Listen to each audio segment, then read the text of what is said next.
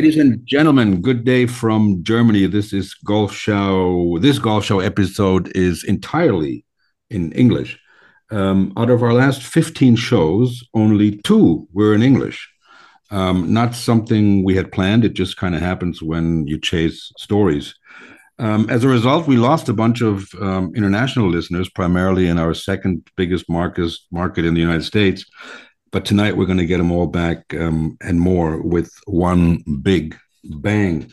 Um, but then again, um, this podcast is not about us. It's it's um, it's about our guests. Um, it's about our audience, and it's about the game of golf. Um, the value of a podcast can certainly not be measured by how many downloads or streams you get. Just like an artist's value cannot be measured by how many records he sells. Um, we have joining us today the one, the only Miss Dottie Pepper, a woman of many firsts. Um, she played on the very first American Solheim Cup team in 1990, which was captained by Kathy Whitworth. Um, before that, though, she somehow played her way onto the boys' golf team at her high school in Saratoga Springs. I'm going to need to hear that story. Um, she was the first female announcer reporting from the Masters um, and the first walking reporter at Augusta, period. Um, she's won 17 times on the LPGA Tour, including two majors, um, topping the $6 million mark in earnings. And um, that's, that's, um, well, she drives an Audi RS7. but more importantly, um, an Italian job style, souped up Mini Cooper is parked in her garage. Um, she just wrote a very special book called Letters to a Future Champion.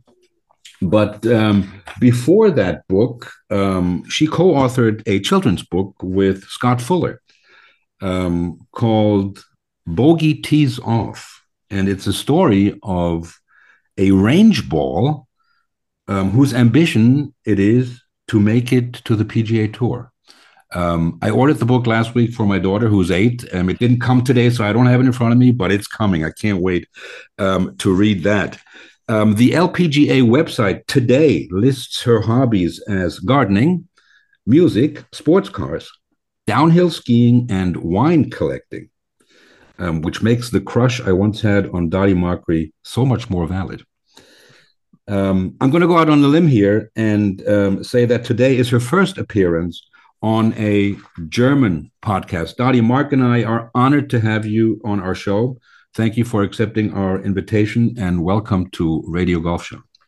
Oh, thank, thank you both. As I sit here with my miniature German Schnauzer on my lap, he has uh, on cue settled in for for a one hour nap. So here we go. But right. I will say, um, my garage has gotten bigger. Mm-hmm. A little, well, fuller. It hasn't gotten bigger. It's gotten fuller. Okay. So I, I did I did something really crazy. Um, I've been had so we'll go back to Sunningdale in 1996 at a pre Solheim Cup gathering hosted by Judy Rankin. She adored Sunningdale, and the people there adored her. Well, we finished playing golf, and Sean Connery was on site that day, with, of course, an Aston Martin. And this mm-hmm. motorhead had to go check it out. So I've been looking for just the right Aston Martin since 1996, and it finally found its way. So, mm. so is it a vintage Ast- uh, Aston Martin? It's, it's a 20, 2012 uh, Vantage six speed. It's I don't know. This guy that had it in Florida babied the heck out of it. I promise I'm going to keep it very, very clean, but I'm going to drive it like it's supposed to be driven. so yes, yesterday was the virgin virgin trip, and we're going to do Whoa. it again today because there's no rain in the forecast. it's a scoop.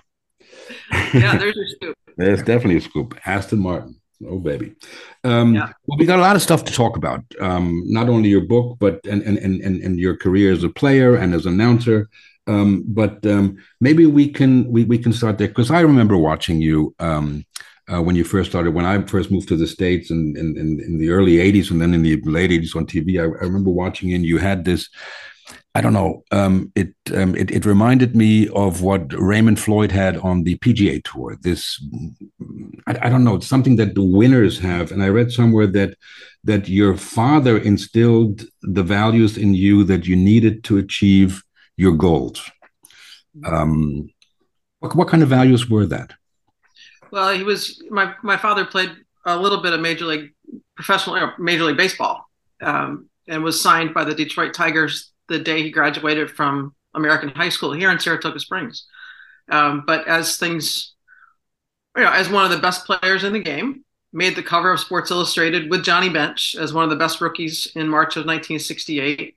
Tigers go on to win the series uh, that fall. Um, things didn't turn out as it planned. So part of my my dad's um, I wouldn't say harping, but his education for me was to have a plan B because he really didn't have a plan B. Uh, so that plan B for me was to have an education, which I ended up getting at, at Furman. But my dad, my dad still is completely competitive. At 79 years old, um, has just been handed two more divisions at his at his company to get back on track. So I guess I'm I'm in for the long haul. But he set a pretty good foundation for um, goal setting and getting things done. Mm-hmm. Mm-hmm. Um, and then somehow you started off by um, by playing in, in Saratoga. You, you're, you're from Saratoga Springs. I know I've, I've, driven from from the city up 87 to um, sure, sure. What what's that exit? Uh, Pottersville, I think. I sent three kids to summer camp. Yeah, Pottersville, I think is exit twenty eight or twenty nine because Lake Placid's thirty. Yes, right. A little. It's up there. It's it's beautiful and with all the lakes and um, yeah, um, beautiful. But um, you wanted to play golf uh, in, I guess it was high school, and they didn't have a girls' team, so you somehow I, don't know what you had to do. It sounded like a big project uh, that you were able to and allowed to play on the boys' team. Uh, we had to petition the state of New York, the Public High School Athletic Association, to allow girls to play on boys' team. I had to pass a special physical, calisthenics, from A to Z. Um, and fortunately, I had an athletic director at Saratoga High School that I think for the very end of, well, certainly through my uncle's time, um, was the athletic director. So I had he had members of the family of my family uh, in in school, and um, kind of knew our history, knew that I could handle it. And sadly, um, they just within the last four years have put together a girls golf team at Saratoga Springs High School. Hmm. But it's but it was pretty cool to have gotten the call from the athletic director when they did get that done, because there's an award in my name every year, uh, given at the at the year end sports banquet in the spring, to say we need to go shopping again because we have to have an equivalent uh, award for the girls. So that, that was a pretty pretty cool uh, phone call to get. Can I, can I just delve into that? That means that the the team is only four years old on, on uh, at school. So it took from the 80s when you Correct. went there up until now. So we're talking about plus minus 40 years. Yep. To build, you know, to even get enough girls interested in the sport to to, to set up a girls team in in our area yes. Now there were there were school districts across the state that had enough girls to play and to play a state championship but we did not in this area. And sadly one of the athletic directors in the area when we were really lobbying and doing the work to get this to fruition uh, beginning six years ago said well it's partly your fault because you didn't need girls to compete against. And i said that's the lamest thing i've ever heard in my life. That's such a cop out uh, but it, but it's it's terrific. We've got a young girl that that um, takes her lessons here in Saratoga Springs and plays golf in this this se- section of, of public high school in New York that is going to be a rock star. There you go. And, and and you won. I think you won the New York State Amateur while you were in high school, right? I was. Uh, I was as a 15 year old. Yes. That, that's pretty incredible. So, um, so how how sorry i need to i need to just get into that. how, how would one imagine being on an all boys team in the 80s as a girl and playing probably uh, were you competing mostly against boys or was it or, or, or how do i imagine that happening? There was one other girl that played. She played for Ballston Spa high school nancy ryan. Um, nancy it was the next district south of us actually uh, but there were just the two of us, and we played from the same tees. You learned how. To, I think more than anything, you learned how to to be responsible for yourself, be accountable for it all. But you learned how to score uh, because you know we certainly we weren't as strong and as long as some of the guys. I had a lot of guys in our area went on to play Division One, Division Two college uh, golf. So we had some yeah. very good players come out of here, and you just you learned how to score, learned how to get the ball in the hole. And we played in some really lousy weather, which I think helped me uh, in, in the long run as a player. So but you, by the you, time I did get to the state championship in '83, uh, it was 98 guys and me at Cornell, and I had the lead after nine holes. and you'd you'd be teeing up next to them. You wouldn't be teeing up like like girls nowadays tee up on the you know red or no, there were no forward they get like hundred yards uh, up up up the fairway. Sorry, but you tee up right next to the guys, correct, and you compete with them. Correct. That's impressive. Yes, yeah, some of them took, took the loss pretty. That's really hard. impressive. That's very cool. But maybe that's a good segue into in, into into how um, how the game um, attracts new players. Well, it's not really the game that attracts new players. I mean, it's the golf courses, the clubs, the federations, etc., that are supposed to um, to um, attract new players, um, and that brings us to growing the game. Um, sure. Which is the biggest don't know how I can say it, the biggest um, load of bull that's coming out of the LIV tour that they're doing it to grow the game. Ah, give me my brain back. I was just going to go there. Oh yeah, Please. come on. Please go wherever the baton. I'm handing over the baton. Um, yeah. Growing the game, I, I I understand something completely different under growing the game. Growing the game is not going somewhere taking a guarantee check. Anyway, I, will let before I get too worked up. Um, uh, take me off the hook, please, Dottie well, I, I think it's it's our duty as uh, you know, kind of stewards of the game to give people not reasons to grow the game, but to fall in love with the game and then want to share it. And I think that's what's not happening with LIV. If anything, I think LIV has continued the division that's across society today. And it's made enemies of former neighbors. And, and I think that's doing anything but what they were supposed to be doing. Um, this is not growing the game. Um, if anything, it's dividing it, and it's dividing. It's starting to divide a little bit. Players coming out of college, the young, the young guns coming out, looking toward the PGA Tour or toward the DP World Tour. Uh, it's also it's cast a little bit of a pall. We don't know what's going to happen in the women's game for the LET and mm-hmm. and the LPGA Tour. Uh, and I think it's really, you know, you got players within the same communities in Georgia and South Carolina and Florida that are now on opposite sides of a very divisive, not growing subject. Yeah, it's pretty it's getting pretty ugly between the players. I mean, it's uh... and and sadly, you know, we're, we're getting ready. We have all of this excitement about about the new year, a fresh start, a clean start. I mean, amazing venues for major championships and you still need to be a bit of a lawyer in order to just talk about golf. So we, we, now we sit and wait for the lawyers and we sit and wait for people who are continuing to be deposed and who are going to go through more rounds of discovery and who are not going to be able to talk and we wait for these little dribs and drabs to come out of leaked documents. And what are we going to do? We're going to have this going on until at least january of 24 when the when the american court case is going to be heard and, and late into the spring uh, when the DP World Tour case will be heard. It, I think it's just it's darn sad. I mean, there look, there's there have been good things that have come of it. I mean, things that needed to be addressed by both tours. I mean, I, I believe firmly there are silver linings to everything, but uh, the personal uh, cost is is really sad, and it's not growing the game.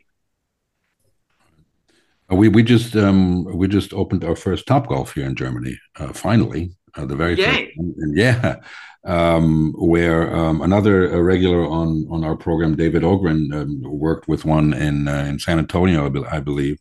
Um, that's growing the game, isn't it? That's growing the game. Yes. I mean, um, that that that that I think is growing growing the game.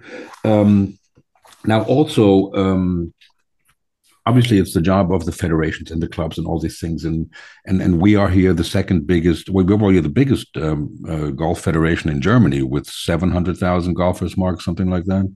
Something. Um, a big bigger than the than than than the brits.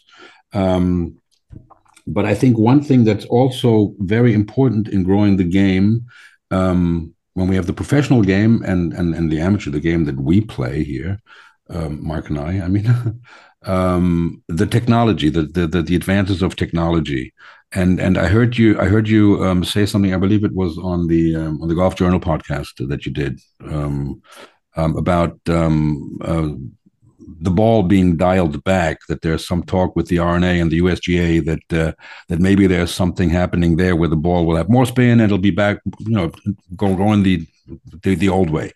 what's what's happening there? I think we're going to hear something. The USGA will have their annual meeting here in the next few weeks, and I think you'll hear bits and pieces come out of that. Um, really excited about the one particular. Well, there have been some changes on that executive committee, but one particular person I think is going to prove to be quite powerful, and that's Jeff Sluman going onto that committee. And we've had some, you know, former PGA champion been involved in in the governance of the PGA Tour and um, the Senior Tour for a long time, well respected, yep. um, well thought, well read, um, been all over the world, and and came up. You know, his his experience was not spoon fed. It was um, playing for a college team that went de- defunct, uh, playing all over Im- immeasurably bad places, not even safe places to pursue his dreams. So it's not like you're you're getting a guy on there that's that's had a, a silver spoon of golf in his, his mouth since the time he picked up a club uh, I think you're going to see some needed and common sense sort of changes come out of that. Um, I think you thought saw a little bit of that with the rules that the rules changes that started uh, January 1st. Some of those were just common sense, and it took them a little while to to shake it out after the big 2019 changes. Mm-hmm. But I think you're going to see ultimately a spinnier golf ball. That um, great shots are still going to be rewarded, um, but miss hits will be magnified the way they used to be. So it will make people think about um, do I play bomb and gouge or is that no longer is that no longer feasible? Can I can I put it in a position where I just can't score if I'm trying to put a number on a scorecard? Uh, I, I think we're going to get back to potentially um, saying enough is enough with with some of the distance um, whether that's by agronomic practice or whether that's truly by technology of of the clubs that we're swinging. We can't take away the athletic changes that have been made. You, you can't say you, you can't go to the gym and you can't do this and you can't do that. But I think we can protect the upper echelon of the game, taking away the great places that we play. I mean, to mm, have yes. yeah. to have St Andrews Old yeah. Course uh, need to be stretched out over bits and pieces of five courses there in order to hold the Open it's just there's a little sadness there. Mm-hmm. Um, so I, I I think we're slowly going to see those those things happen. Mm-hmm. I mean, there'll be some kicking and screaming and all that. But what do people do when they're faced with uncertainty or or a changing changing baseline? They mm-hmm. figure it out. Right. Um, yeah, I mean, it, it, has it has happened before. You know, they have regulated clubs before, um, and there was a huge you know revolt in the industry, and it took about a week and then everyone yeah. was building new drivers and trying to you know, you know crawl back to where they were um, the interesting thing though that you're saying especially about the ball is um, something that frank you know a lot better than i do that happened with tennis um, is that they sort of regulated the ball for for for, for professional play. Um, what, what's that going to do with the with the golf ball industry? Because you know we all know that most of these companies make most of their money with balls. You know, the amount of balls I lose and the amount of balls I find. Um, you know, and I'm not the only one losing balls. Uh, so, and there's going to be, you know, I, I, some point where you're going to have to divide the the the top game from the amateur or you're going to say okay these are and will the industry will will the industry be happy enough to say okay we're going to sell this really really really special ball just for professionals it's going to spin out of the way so that would mean me taking three off the tee uh, every single time I tee up because I've got too much spin on the ball. Uh, most amateurs won't be playing with that, and then So it will change the face of the industry and it will change advertising and it will bring back a lot of stuff that you know people have you know basically forgotten won't it? I i, I think it's great. I mean, they're going to you know, put another put another line on the um, on, on the ball plant. Um, so we have to make the golf ball a and the golf ball b. Um, and i remember going onto the pga america board in at the end of 2012. So I, I served from 13 through 15. And it was when they took away anchoring. It was my first yeah. board meeting when anchoring was was announced and everybody said oh, the long putters nobody's going to be able to use long putters anymore well no that's not the rule you just can't anchor it okay people figured that out but the thing that was still hanging out there was the golf ball. Was this just a test run for what they were going to maybe potentially do in the golf ball over the next decade or something? And I did ask that question. And I said, Does this mean we're going through a time where we're going to talk about bifurcation? And the lid came off the place. what are we doing now? We're talking about bifurcation. Now, where where we draw that line in the sand, that's above my pay grade. But I do believe that um, we have to do what we can do, everything we can do to continue to um, really embrace the good things that came out of COVID with golf. Yeah. That was a lot more people playing golf and not just playing all day. Go out and play three holes, just get outside, be out in a social manner, play six holes, play nine holes, play in a league, be social and active about what golf can bring um, while still protecting the traditions and some of the places that we play the game. I think there's a way to do that. Mm-hmm. And it's it's that B word. it's bifurcation. I love that word. yeah, and it's, and it's interesting, you know, because especially as you said, like the you know having the possibility to still um, give St Andrews a chance to stand up against these these pros, give Troon the chance. You know, they're, they're, they're, you can't you, have obviously said it. If you look at the 17th hole at St Andrews, they're moving the tee box back and back and back, and it's basically the in the middle of the driving range right. across the road. Um, and um, and it's they're turning a course into something that that a lot of us who have played the course and still love the course can hardly relate to um, because when none of us is ever going to go back to that you know, to that tee box and play the same course. Um, so it might be a huge chance to preserve what's really good and uh, to bring back some of the places that uh, that couldn't be played or can't be played at the moment. Right, and I think the other the other key word to maybe think about as as we do potentially have these things happening, um, the the term shot value. Um, and yeah. I think that's that's what they were looking for when they did make the change at Augusta National at the 13th mm-hmm. is to bring that that shot value back. Do I, I have to I have to contemplate what what could or could not happen with this, and it, it you don't have to contemplate too much when you have an eight iron or nine iron in your hand. Mm-hmm. Um, but when you're back there off a hanging lie um, and trying to thread the needle into the into the road hole uh, at, at St. Andrews with a major championship on the line, and there's maybe a four or five iron in your hand, which was pretty common mm-hmm. when the design went out. Too long ago, yeah. You can talk all that bunker you want, but um, and how it is it has changed over the years. But the shot value of and the scare factor. Maybe yeah. we're going to bring back a little bit of that, mm-hmm. but you ought to have to think about it when it really matters. But but would it, would it be? I mean, if would, is it possible that there would be one ball for the for the pros and one ball for us? I totally see that happening. Yes, there'll be a tournament ball. That's right. It'll be it'll be called the tournament ball or whatever, and some they're all going to get the specifics, and that is what they're going to have to build. And they'll have the they'll have a window that they have to work within.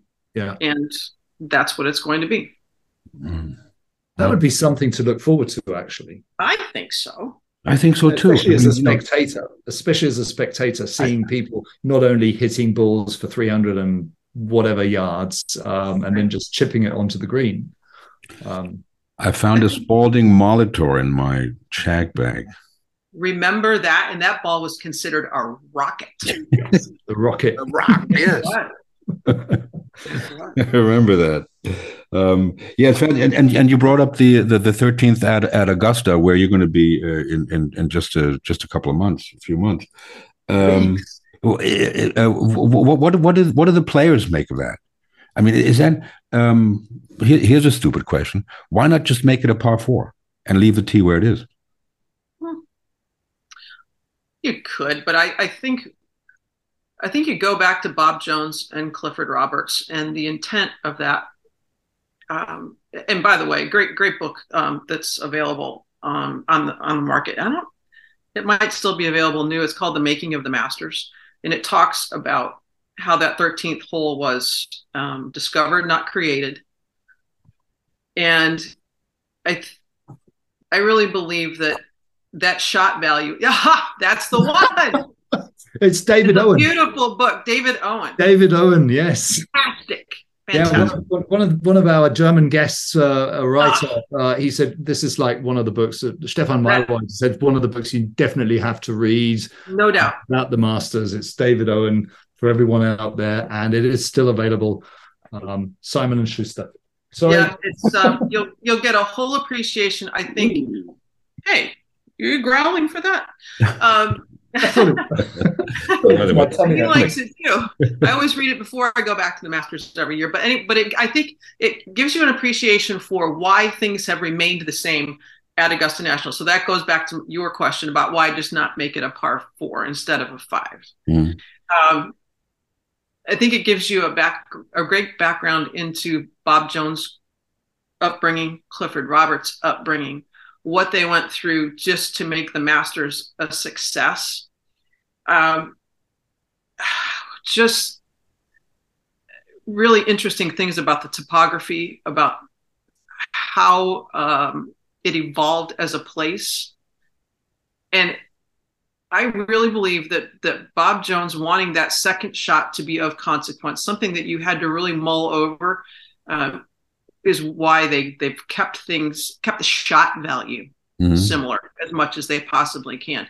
And I don't think people really can understand unless you've been down into that corner just how steep the turn is and the way moving that tee back is going to bring back in the shape of the land and having to actually get back to where it was. I, mm-hmm. I, bravo. I mean, if you hit the tee shot and get get that thing running around the corner and get to a flattish lie because it's the flattest lies are closest to that tributary of Rae's Creek. If you can take right. that chance, then you ought to have an easier second shot. But if you're taking the conservative way off the tee, and, and a lot of times if you've had a front come in and you're going to get a north wind in your face, you're going to have to think about the consequence of a second or third shot. Mm-hmm. Hmm. I'm I'm excited. I, I just love. Yeah, I think a lot of people are. I've not seen it in person, but my um, scouts on the ground say it's magnificent. right, your scouts on the ground. She has boots on the ground everywhere, Mark. she gets to go to the uh, to the Masters every year. she gets to go to the Masters. She doesn't only have boots on the ground. She paid for it. Yeah, okay, but she has boots on the ground now. She, she has boots on the ground now. yeah. Um, yeah, it, I mean, when when did you start um, um, being the walking reporter? Which I think this is stupid name, walking reporter. It's you're so much more than that, a walking reporter. Yeah. Um, the, the, Augusta didn't allow it. Didn't allow anybody no, to walk. All the announcers are in towers. I mean, this was recently that they just allowed it, right? Uh, November of 2020. It was a COVID change. Really? Because they were trying to spread people out. Yes, um, and took it took it a as a chance to do something a little bit different. Right.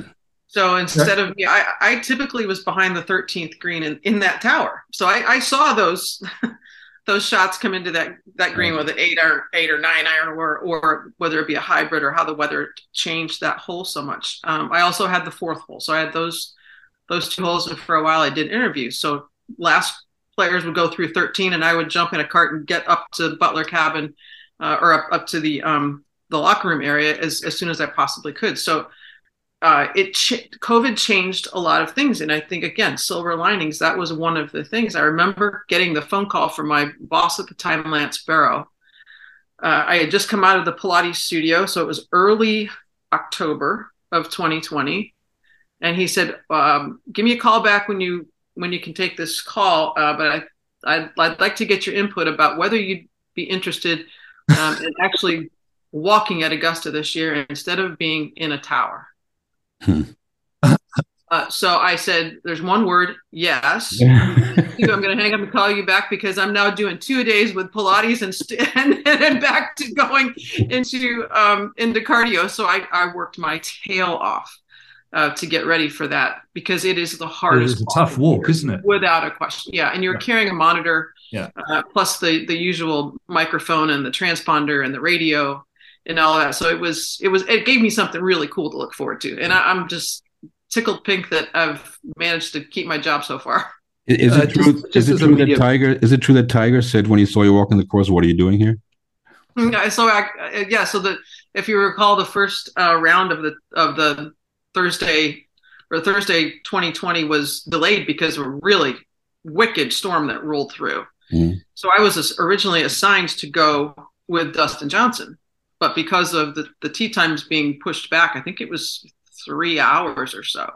Uh, I ended up going as we came on the air. Tiger was on the second nine, so I picked his group up in the middle of the, the 13th fairway. Watched him play 13, and I cut across up the hill onto 14, let him pass by me, and he stopped dead in his tracks. And he said, What are you doing here? And I said, um, It's so 2020, isn't it? And he, we just started laughing because it was one of the cool things that, that came out of of all the sadness that we all all went through. We got we got better at a lot of things we do. Just a just a question: Was that an idea that the network came up with, just or or was it was it the- Augusta who said that? I don't know. The, you don't know. I don't know. Taking credit for that would be something fine, wouldn't it? You know, if you could say, I- "Okay, it was I our idea." Don't- I don't have any idea. That's nice. They're going with the. I was happy to say yes, though. They're going with the times, Mr. Horner. QN. Shall we? Shall we really? Well, the good thing is that we've already touched a few of the topics that would be in the quick nine. Frank, thank you very much. I should actually give you the questions I'm planning to ask before I ask them. You know Uh, what? They basically, you know, eliminated half of them, uh, but that's how it works. Dottie, quick nine, never quick, never nine. Uh, answer whatever you'd like. To. Right. Out of all the great advice Mr. Pulver shared, what's the most valuable golf tip you've ever been given?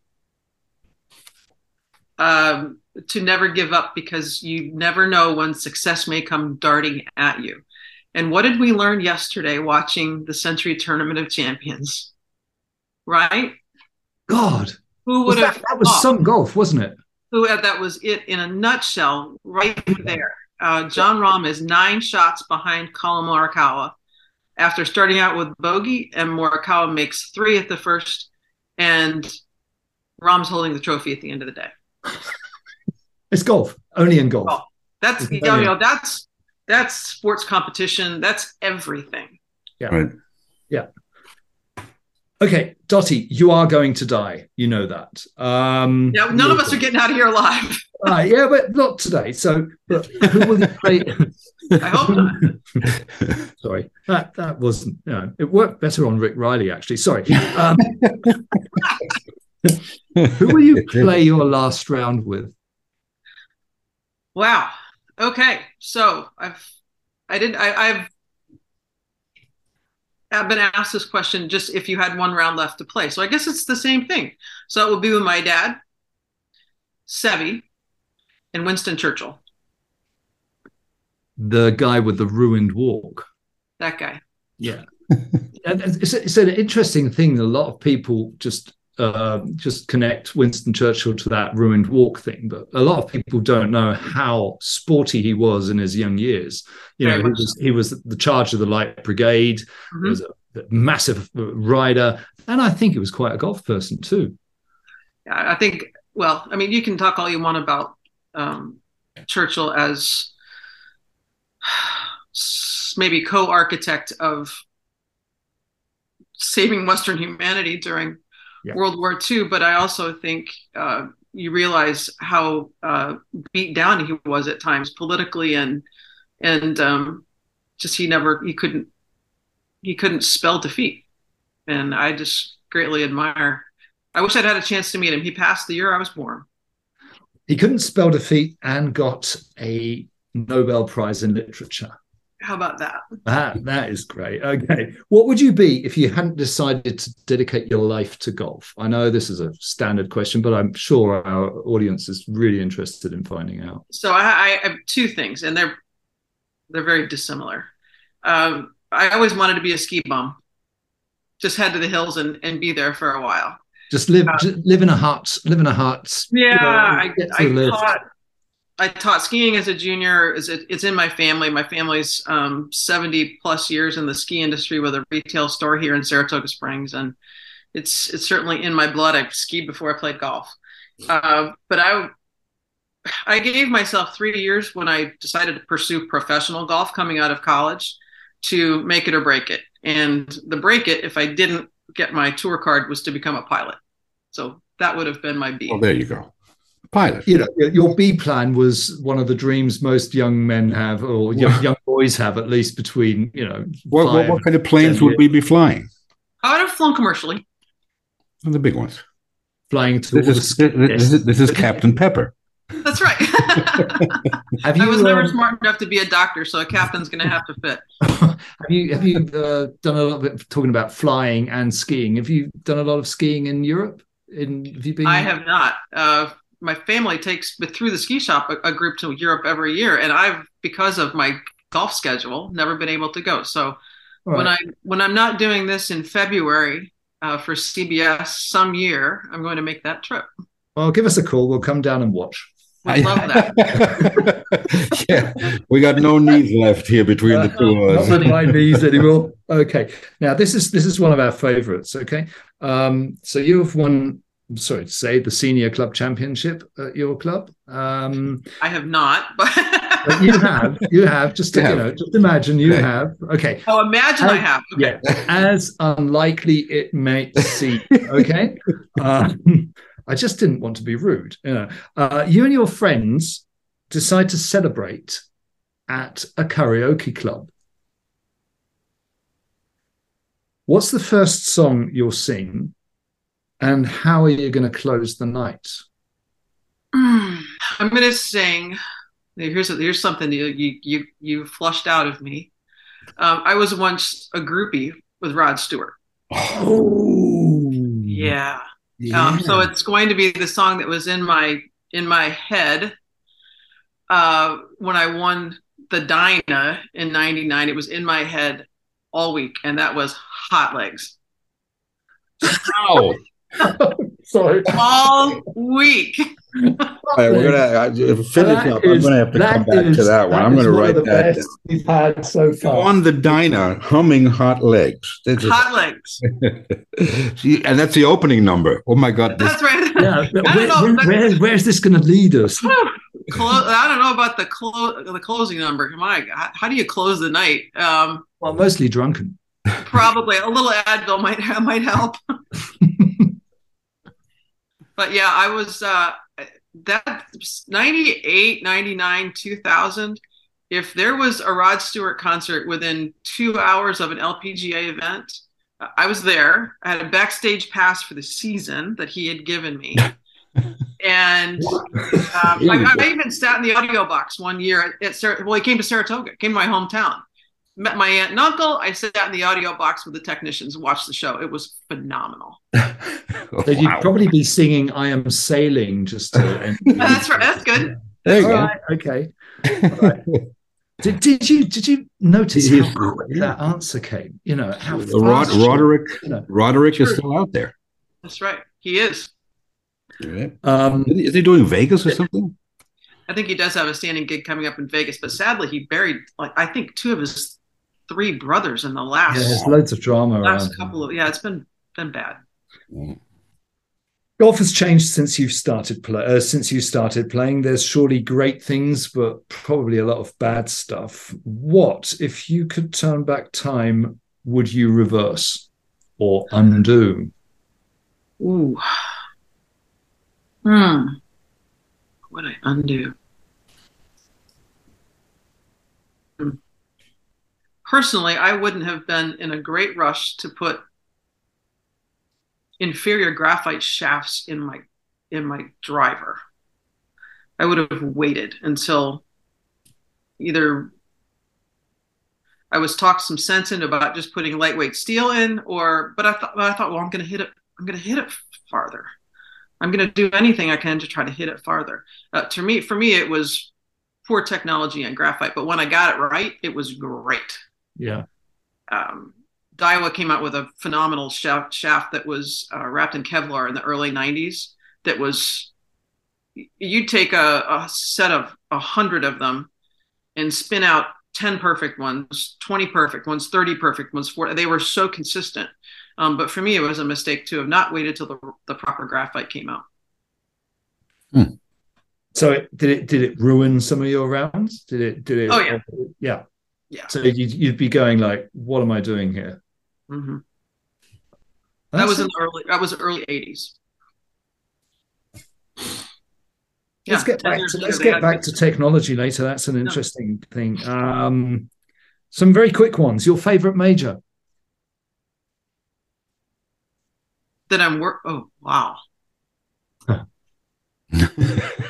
Fuck you. Very quick ones. favorite wow, major. That was a quick one. Uh, it would it would have to be the Masters. I thought so. Actually, beer on the course. From on the course for sure.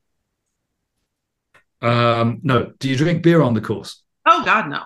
I turn into I turn into Gumby if I've had anything to drink on the golf course. I, I can hardly swing a golf club. I can't drink I, a drive. No, no, no it's awful. Yeah, it's awful. Music on the range. Always. What do you listen to? Well, I already answered that question. All right. Do you drive or walk? Oh, walk. Dog likes it a lot better, doesn't it? Absolutely. I, I think the timing of the round, appreciation of architecture, the whole thing is uh, put your feet on the ground. If you could only play one more course for the rest of your life, even if you're going to end up being 99, what course would it be? Salem Country Club on the north shore of Boston.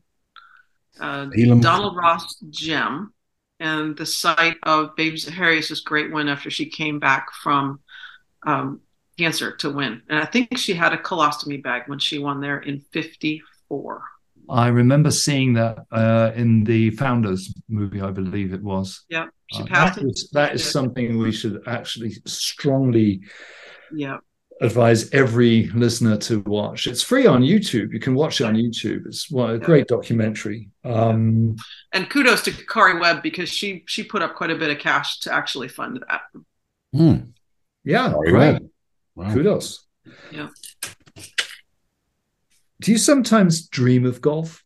And oh if, my God, no, they're nightmares. great, great, because that's what we're looking for.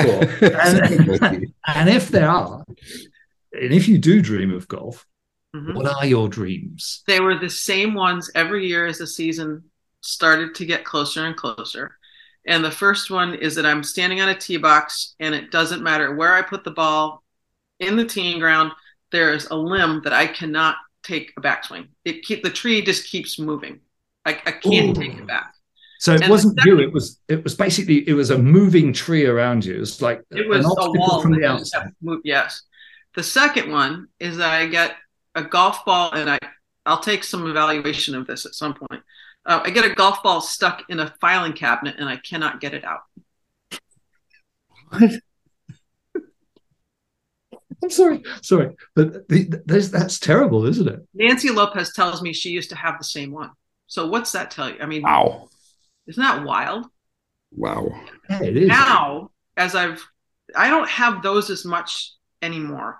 Now I get to a golf course and I'm late yeah. and I can't find the RF truck to get my equipment right. and you, on the air. You're there without a microphone or something. Yep. Wow. There's always about there's always about performance, isn't it? I think that's my favorite question now. dreaming one. It's not yeah, those are not dreams, those are nightmares. It used to be the karaoke one, but now it's the dreaming one. this that that was that thank you very much because and you're not alone. You're not alone because no, no, no, no we're not. Oh. Uh, uh, but thank you for this answer because you're not alone. A lot of our guests have shared nightmares, uh, so you're not alone. You know, Ben Crenshaw talked about not being. But Bernhard Langer, well, well, we all know Bernhard's nightmare, um, and uh, the, the, putting and so. But mm. that was that was very insightful. Thank you. And um, working on course, working on course for the media, you've seen loads of fantastic golf. What's the best golf you've ever witnessed? One singular round, you'd say, like, this was the most fantastic I've ever witnessed. Could even be your own. No. it could.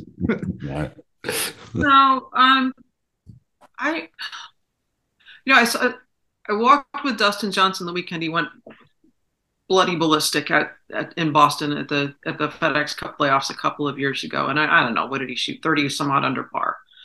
Um, that's good golf, but I think after Tiger won his last Masters, his opening round in defense was one of the cleanest rounds of golf, and it was a round of 68. So this, I mean, it's not like we're we're threatening to bust sub 60, but yeah. Uh, as far as pure ball striking and giving yourself an opportunity at just about every corner, uh, it was it was um, it was a painting. It, it was just absolutely a work of art, uh, and it could have been 62 it, it, could have been really something special. But to watch somebody clearly in command, mm. and it was almost like he had he had the golf ball on a joystick, it just boom, boom, boom, boom, boom. There, it was just it was terrific. Mm. Poetry in motion. Very much so. Yeah. Whilst your book gives great insights into how you became a player, still there's always this one question, the answer to which can change, evolve, turn itself inside out. Is why do you love this silly, old, stuffy game, golf? Because you're never going to perfect it, but you're always going to have a competition. Thank and whether that's much. competition against the golf course, an opponent, or yourself, there's always going to be competition. That's a great answer. Those were the quick nine. Yeah, they were. They, they, they, no, that wasn't so bad, was it? No, nah, it doesn't hurt. Usually, it doesn't hurt. Um, get, get the occasional laugh once in a while. I think you're all still laughing about Rod Stewart. Yeah, absolutely. Um, no, actually, actually not, because um, I grew up in England in the '70s, and Rod Stewart was the thing. It. It, he, he was the thing, and I am sailing uh, is is something that sneaks up on me once in a while, and yeah. I, I sort of go like, "This can't be in your head, can it? You really are not singing a Rod Stewart song inside of your head. You're like, you're a grown man. Stop it." so, so I can I can completely relate. no apologies but you were humming or whatever while you were playing. I mean, this... the whole. I, I still. I can still see that. So ABC had the had the coverage, and I think I holed out Saturday at nine for Eagle. Mm-hmm. Um, and you can see if you watch my if you watch the gait, it's perfectly in tune. It is in lockstep with Hot Legs. Wow, I got to do that because there, there's a guy John Novosel who wrote this book Tour Tempo. Um, I don't know, you know, and, and he's like he's talking about such that everybody has their own rhythm when they swing. Uh-huh. You should listen to a song that's in the same rhythm as your swing on the way to the golf course, and a swing set through is I think is the three words that he's using, and I don't know, but hot legs, I gotta I gotta check that out. I've you, have you've, you've put me on track for one last one. No, in the quick nine. I'm sorry, but it, it's because you would. It was because what I imagine now is probably one of the best moments you've had on a golf course with your favorite song in your head, in command of what you're doing with yourself and winning. What's the worst moment you can remember you suffered on a golf course? Mm. Well, I, I know my my greatest. I always put too much pressure on myself to try to win a women's open. So that was, you know, to, that that was certainly dis- a disappointment, and I had my fair share of cracks at it. Yeah. But um, growing up where I grew up, where I still live, the tournament in Rochester was almost like a fifth major for me. and I had won there in '96 after I'd completely. I had played so poor. I mean, I was a legitimate slump for the first half of the 1996 season for me. I withdrew from two tournaments, went home. I was living in South Carolina at the time, um, and just hit balls until my hands bled, and walked the golf course. Lived on a very hilly part of the of the state, um, and did two a days. And I just, I literally found it in the dirt with bloody hands, and pulled out from those tournaments went back by starting to play in Cathy Gerring's, Kathy Kratzert's um, fundraiser in Fort Wayne, Indiana, and shot 66. And I thought, well, it's only pro am, but we're definitely on a better track. And then promptly went to Rochester and won the tournament the next week. I won four of my next seven starts. Um, but coming back to Rochester the following year, defending I was tied for the lead, had a putt from about two, it was no more than two feet, probably a little less than two feet for par at the last hole, descended to a playoff with Penny Hamlin missed. That one hurt a lot. Just because I it had been such a, a turnaround from where I'd been in the year. Yeah. yeah. Uh, and and what was really a tournament that I always had kept a strong eye on and still had so many you know, strong ties to Rochester itself. Uh, that one hurt a lot. Whoa, I miss a lot of two foot. So you know. yeah, but it, that, that, was when you shouldn't ever. I mean, up uphill right edge, just. It's impossible. It would have been impossible to miss. I can see. I can see it, and we can hear it. As long as you don't dream about it, it's okay. Um, you don't. I haven't. so what's that tell you?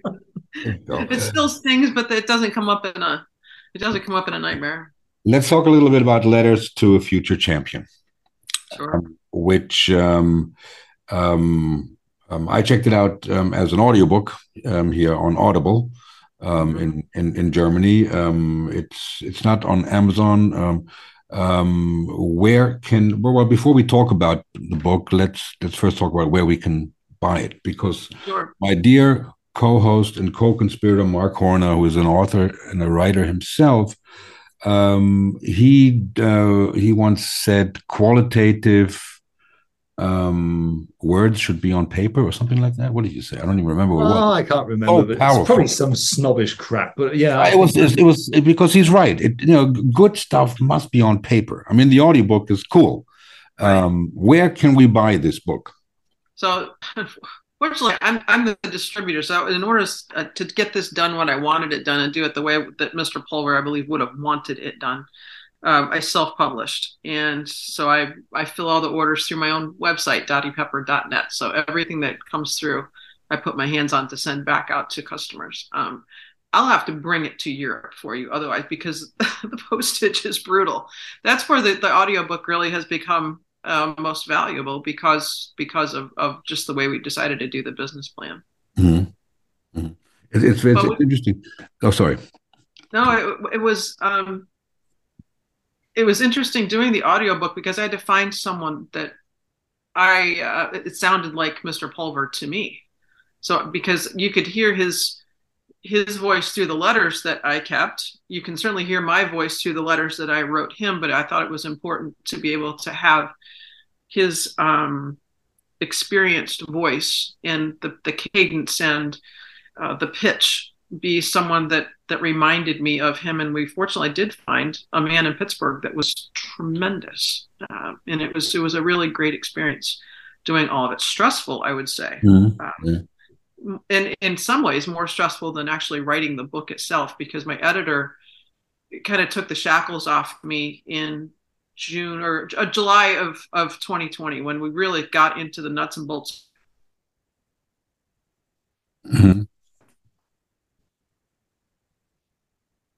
a lot and it was it was a it was a really uh, cathartic time to do that um, but it also when, when he said dottie don't try to be too perfect which you hear through the book um, just write it all down we can always edit just put it all down whether whether you like it whether you don't whether you cry whether you laugh put it all down and we'll go back through it and that was it was free sailing from there on in.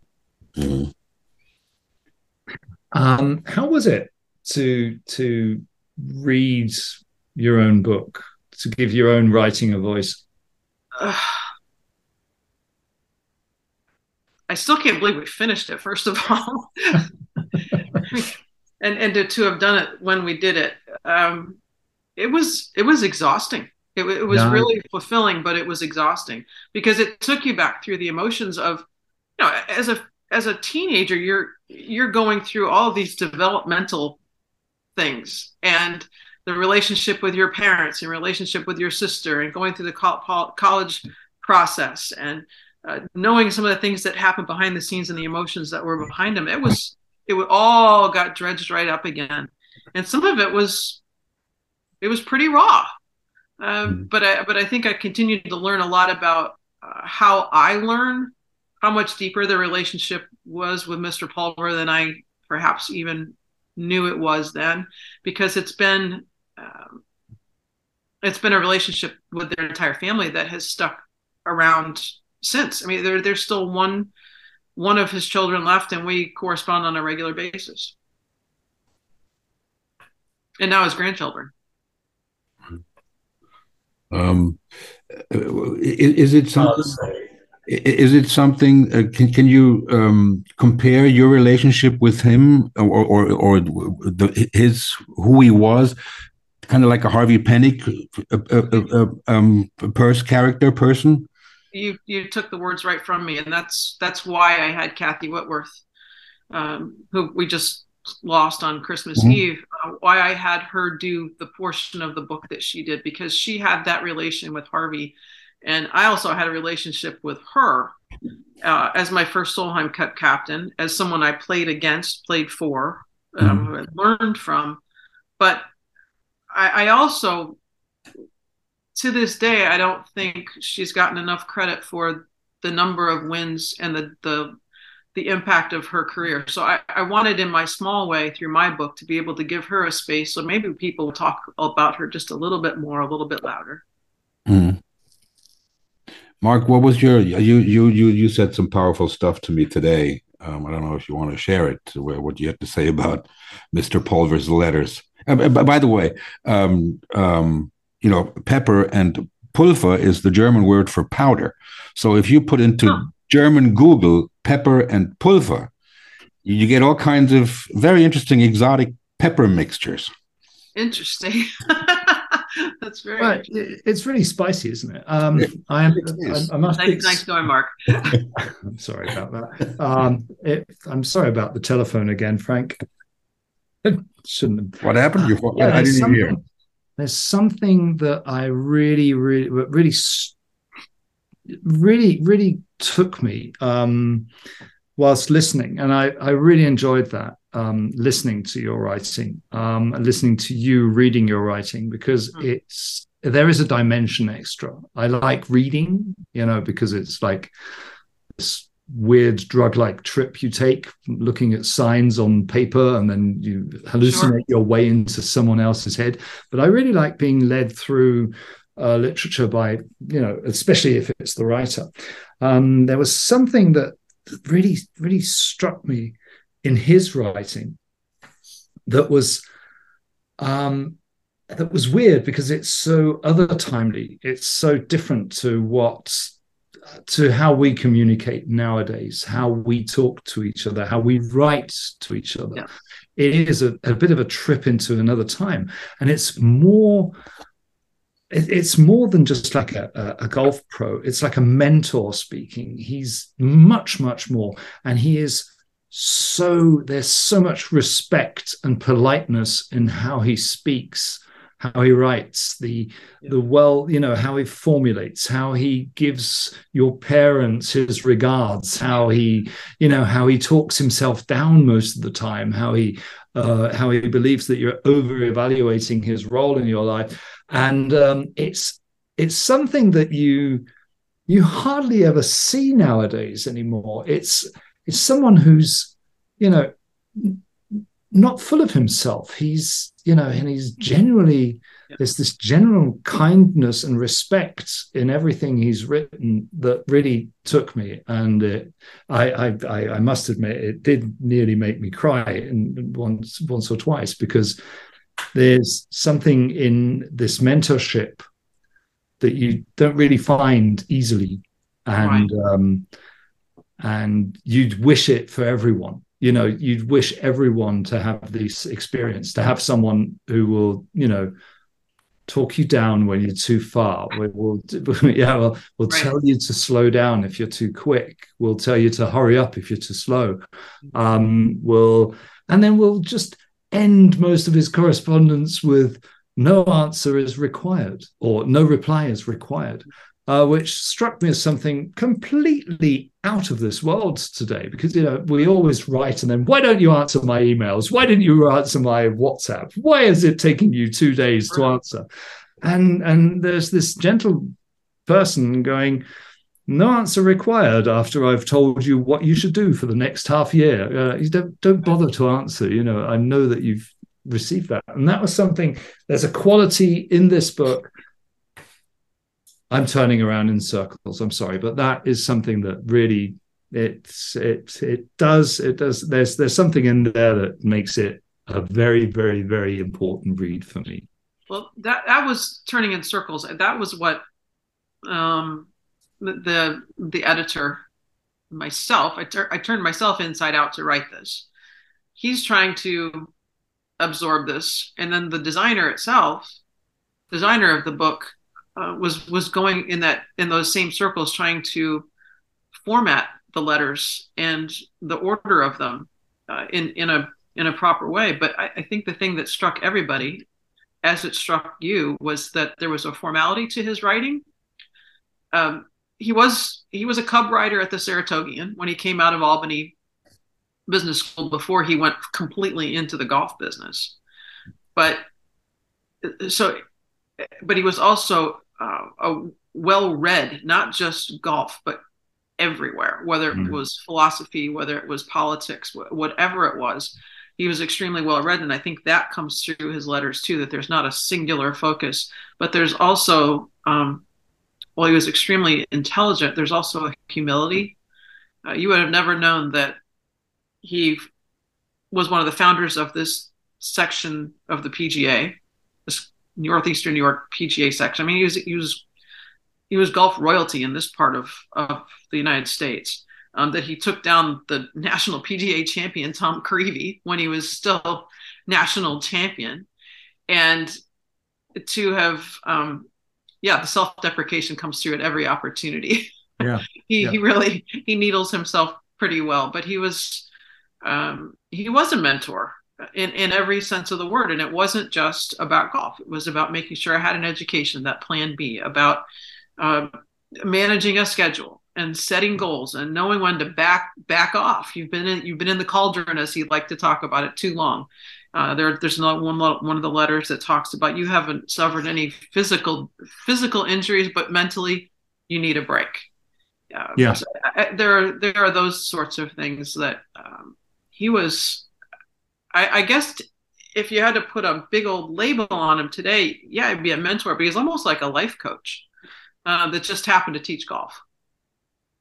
I think that's one of the qualities uh, that I've read out of it or heard out of it. And there's this one thing that I really, really liked hearing because because you don't really hear that a lot. It's like if you get bored with this game, you know, just let it be for a few hours or a few days or until okay. it, until it spikes you. It's okay. You know, you don't have to stand there every day in the grind and do it and do it and do it again. But if there's something else that is more interesting at that moment, just do that. You'll get back to the game if you want to get back to the game. If the game needs it. And there's something else that I thought was really interesting. It's if if you're going on tour, I, I don't know if I can, I can but something like if you if you're planning on going on tour, make sure that you can beat every single golfer in 300 miles from your home at least five out of six times or four out yeah. of five times, yeah. something like that. Um, the tour would be very small if uh, everyone would say that. that kind of flies in the face of of um, Major League Baseball expanding and NFL going to deeper games and more cities and all of that. But it was something my dad told me as well because, you know, he was without question the best player in the state of New York. Um, in 19, well, I guess he got out of high school, so it was like in 1962. Um, but he said that makes me one of 50. So it's not a downer, it's just reality. Yeah. And now, because of the international scope of American baseball, it's not even just in the United States. It's kind of you know the Dominican Republic and, and wherever else uh, within Latin America that that baseball is such um, an accelerator for for players um, to to move and, and live out their dreams. But you're one of a lot of a very big pool of talent. Yeah. But he was he was he was realistic about that. But he but he noticed also in all of the letters there's always something positive at the very end. Always. It's very uplifting. Yeah. Most of it's very uplifting. Yeah. That was an excellent review, Mr. Horan. He he he's pretty good, isn't he? He's way good. It'll, it'll get a very nice review when it. well, um, I, I, I now if I, have a, if I get a signed copy. I, I have the audiobook. Well, if you guys send me your address, I will make. I sure. will. I will. there you go. Um, what's what's uh, on on your schedule now, uh, uh, Dottie, until you start uh, going out there again? Um, obviously, the big one coming up is the Masters, but when what, what do you do now? So uh, I have started to make my list to be prepared, as Mr. Pulver talked about it, to make sure I don't leave anything behind for four weeks on the West Coast. So I'll, I will leave on the 22nd, and we'll make our way to the West Coast. We set up base in Palm Springs, so at that um, I'm not going back and forth. Across, my dog, shh, Rupert. Rupert. Well, the the um the post lady rang the doorbell, so that's Ooh. why he, he heard that. Um, he is a schnauzer after all. Uh, so we'll set up base on the west coast in Palm Springs for four weeks in a in a friend's guest house, so that I don't have to come back and forth across the country for each of those. Mhm. And um, we'll be out there from the 22nd of January until the 20th of February, and then come home and hopefully ski a few days and get into um, get into the process of being prepared for the Masters. Right. Yeah. You know, uh, last year's master, one one of our favorite things was, um, and we, we did a special on it, was how Hideki tried to help Scotty Scheffler into the jacket in the in, in, in Yeah. Butler cabin. Yeah, Oh my God, it was priceless. Um, priceless. it was priceless. Well, you're the first one No, no. we're talking about. this. uh, Jim Nantz did it. um, um, Faldo's gone. Um, Sir Nick is uh, Um, has so Sir retired. Nick Is, is retired. We have um, new face in the 18th tower in, in Trevor Immelman. Uh, Masters champion. Yeah, Masters champion. Uh, we get Colt Knost just about every week this year. We have Mark Mm-hmm. Immelman every week this year. So uh, we are in a consistent flow with with our voices, and I think our pattern will continue to develop Mhm. and get better. Um, Frank and Ian are in their usual spots at 16 and 17, and and um, on we go. We do the playoffs this year, which is something we have not done all the way through ever. So Okay. new spots for us in Chicago and Atlanta at the end of the season. Looking Right. forward to that. Um, CBS doing the Ryder or the Solheim? No, huh? Neither. No, those Neither. are both uh, NBC properties, Comcast properties. So that will not be on our um, radar. Interesting. Those are back to back, if I'm not mistaken. Um, well, uh, Italy and so I don't know which one I think uh, Spain for the women and then Yeah. Italy for the men. Yeah. Yeah. I think they're back to back, and then they'll split again. Uh, just because, well, first time it changed because of 9/11, and now post COVID, they'll they'll go back and make the adjustments so Yeah, they're not the same year again. Well, we've won the la- the four out of the last six Solheim Cups. I mean, that's pretty impressive. I'm I'm well aware. well aware. Okay. You're going to take it back in Spain? well, I think if Stacey Lewis has anything to say about it, she will. But there Right. are an awful lot of. I mean, the depth of the European team is something that I don't think. I don't think there's been that much depth in a long time. Right. Yeah, yeah. It's it's it's really it's really fantastic. I mean, it's a shame that that it doesn't get enough media attention. The the women's game. Um, we have I think we have one LET event here in Germany. Um, Right. you know, there, there's that big um, big Aramco event where the prize money is like ten times what it normally is. Um, you know, Um, we had we had Liz Young on, who was the player director for the LET.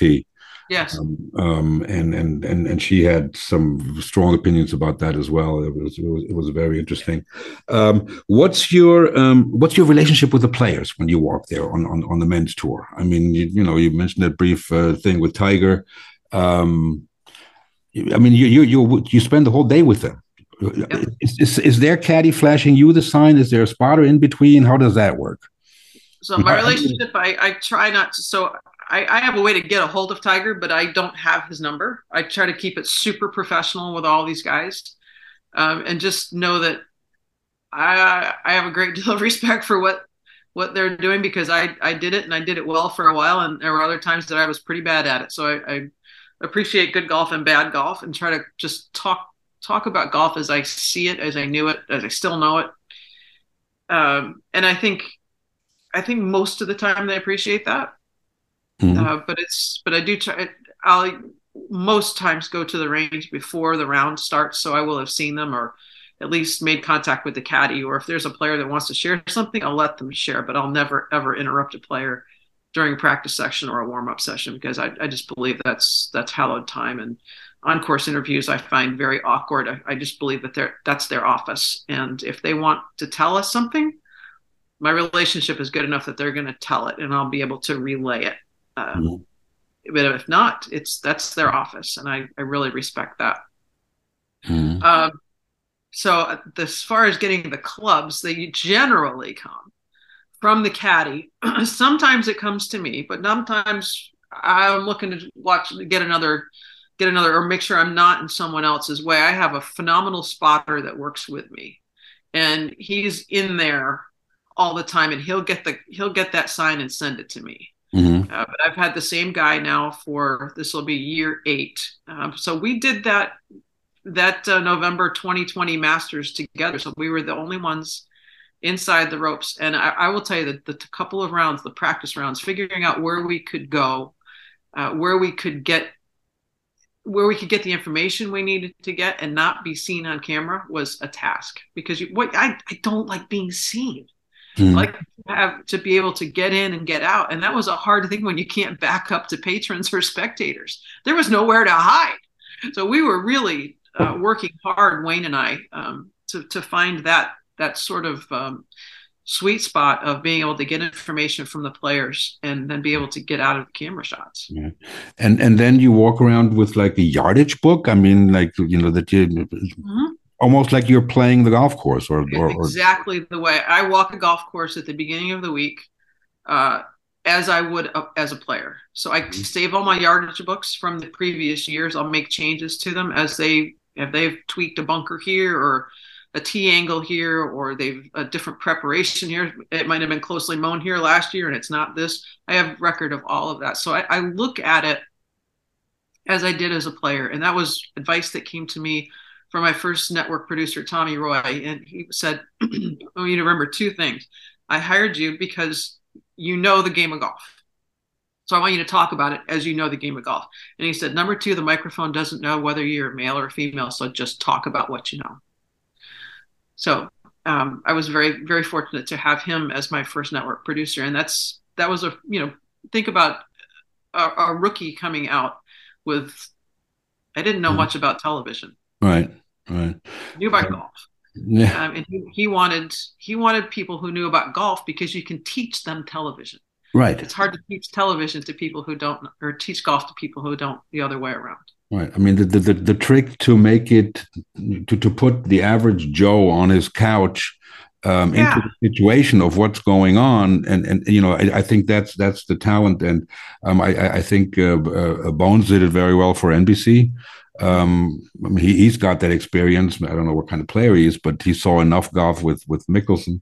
Um, so um, I, I, think it's um, you know that's definitely um, the, the, the trick, and and and you're fantastic. I mean, we have um, we watch golf here on Sky. yes. And um we well, it's Sky Germany, and our guy who's going to be on actually next week again, uh, Gregor Biernat, who is our um he's alone commentating, and he sits in a basement in Munich. Yeah. Um, so it, it's it, it's difficult for him to put us there in, in, in, in, into the middle of the fairway and and and uh, think what and, and see what they think and uh, uh, that kind of stuff. But um, um, I, I, I, like the way you know all these people um, and, and going back to the 80s when you watch these people commentating. Now you said uh, Trevor Immelman comes along. All these guys, the new guys that come, they stick around for 20 years. It's not like they're gone after a few years. You know, every couple of decades they bring in some new blood and, and they stick around.